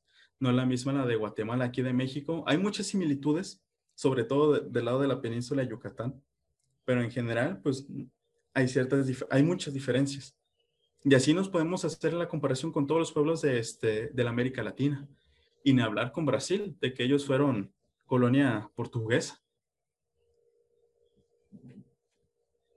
Pues sí. Este, ahora sí que ya como último punto, Néstor, y ahora sí para terminar. Pues viene la cuestión, ¿no? Viene como un poco la pregunta obvia, que es lo que a todo el mundo, todo el mundo le pone a pensar, ¿no? Tú realmente que conoces un poquito más de estos temas, estás un poco más consciente de, de todas las causas, tanto sociales como las consecuencias que tuvo y sus repercusiones, ¿qué hubiera pasado realmente si la conquista no hubiera pasado. desde ya debo decir de que pienso que el mestizaje como la globalización, creo que eso es algo inevitable en un mundo que se mueve y, avanza con, pues, con una especie como la humana que tiene esa como curiosidad por conocer, esa inquietud por, por ver más lugares. Desde ahí yo pienso que hubiera sido inevitable o igual la pregunta está mal y, quizás la pregunta correcta sería, ¿qué hubiera pasado si se hubiera dado de otra forma? Pero pues partamos ahora sí como que del plano original. Pero tú qué crees que hubiera pasado si no se hubiera dado la conquista? Este, bueno, por ejemplo, poniéndolo, quitando ese punto de la conquista de Constantinopla, o sea, imaginemos de que Europa siempre hubiera tenido su flujo constante de, especias, no sé, hayan llegado a un acuerdo con, con los árabes y el mundo cristiano y el mundo árabe hubieran estado en paz, yo creo que, este, que si hubiera habido un desarrollo, pero no tanto como el que se dio con los españoles. En primera, porque nosotros, bueno, no nosotros, sino los pueblos originarios, este, estaban en la edad de piedra.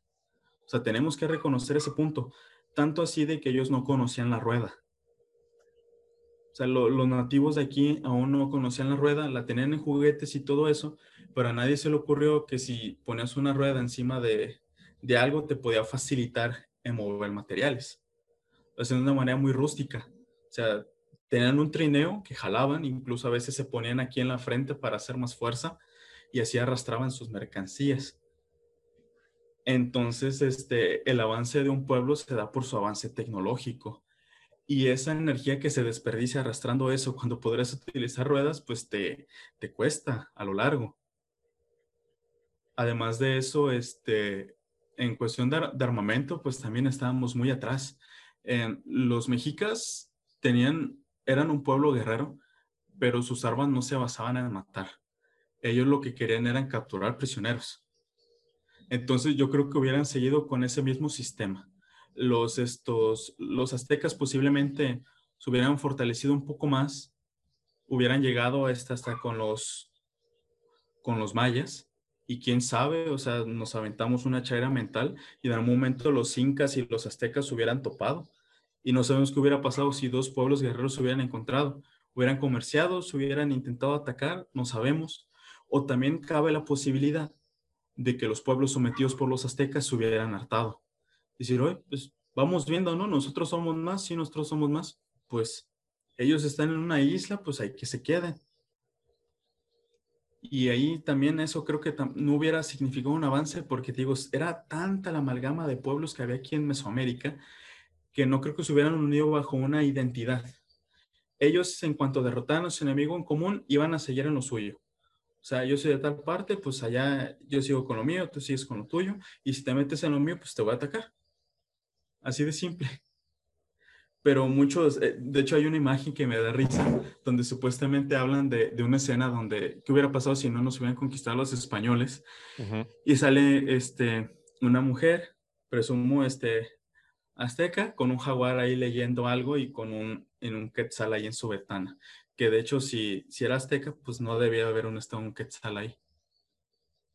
Claro, claro. Yo creo que, este, que hubiera sido un avance lento, muy lento, que si hubiera llegado un, un, choque cultural, sí se hubiera dado. Tal vez este, no, no por España, no por Castilla, porque en primera no hubieran tenido la necesidad de salir de Europa. Tal vez ellos hubieran seguido en sus batallas, casándose ahí entre, entre nobles de la misma familia y todo eso que saben hacer los europeos medievales. Y acá pues hubieran seguido también con lo suyo, luchando entre, entre los pueblos por un poco de poder sin lograr desarrollar nada. O también qué hubiera pasado si otro país hubiera venido, ¿no? Pues, Inglaterra, eh, ¿cómo te llamarías? Néstor, Smith o algo así. Incluso ni siquiera Néstor, ¿eh? el típico John. John. Juan. ¿Cómo, te este hubieras llamado si hubiéramos seguido con nuestra tradición de los pueblos indígenas? Este, no sé, fíjate que... Néstor Lopostli o algo así. fíjate que en el caso de la península de Yucatán aún se conservan mucho los apellidos mayas, cosa que no pasa en el resto del país. No sé si te has dado cuenta de ese detalle. Pues sí, todos los Rodríguez, Pérez, del Valle, González. Sí, allá es más Peck que este que Rodríguez o, González. O sea, e, es, muy interesante, es demasiado amplio. Vamos a ocupar mucho más tiempo para explorar todo lo que pasó en la colonia y por qué es México culturalmente tan diverso por como lo es. Pero grosso modo lo que podemos decir es eso. O sea, eh, en común todos tenemos la herencia española. Lo que cambia son la de los pueblos originarios. Por eso tenemos tantos platillos, tantas maneras de decirle algo, tantas palabras. Pero si no, no sé qué más queda por agregar. Pues ahora sí que mm, lo que tú quieras. Ha sido una buena charla. Estoy realmente sorprendido. Me llevo muchas cosas, cosas que no sabía. Espero que la gente haya lo haya disfrutado igual, porque la neta, o sea, estudiar historia es bien chido, gente. O sea, banda, clávense. Así como se clavan viendo TikToks, clávense leyendo libros de historia, la neta está muy interesante. O, pues TikToks de historia ya. TikTok de historia, sí, claro, claro, claro. El proceso de aprendizaje ahora sí que queda en las manos de cada quien. Bueno, pues este, para mí la verdad ha sido un gusto. A, mí me encanta pasarme horas hablando de historia. Este, de nuevo, tío, muchas gracias por haberme dado este espacio. Y pues yo estoy abierto para futuras pláticas. Pues parte 2, México tiene mucha cola que le pisen. Está independencia, está la revolución, está la expropiación petrolera, está todo este proceso de, la, corona española, la Nueva España, este, etc, etc. Está incluso, o sea, incluso podemos darnos el espacio, de, ahora sí que, como quien dice la expresión, ¿no? O sea, hacernos chaquetas mentales y pensar cómo será el México del mañana, ¿no? Ahorita con, pues con todo lo que está pasando actualmente. Exactamente, ¿no? Yo la verdad emocionadísimo, ¿eh? Yo encantado. Pues bueno, pues ya nos veremos nuevamente en una parte 2. Sí, sí, definitivamente va a haber parte 2 en un tiempito. Y pues nada, damas y caballeros, hemos llegado al final de nuestro podcast. Espero se, le se la hayan pasado muy chido tanto como nosotros. Fue una plática pues bastante interesante.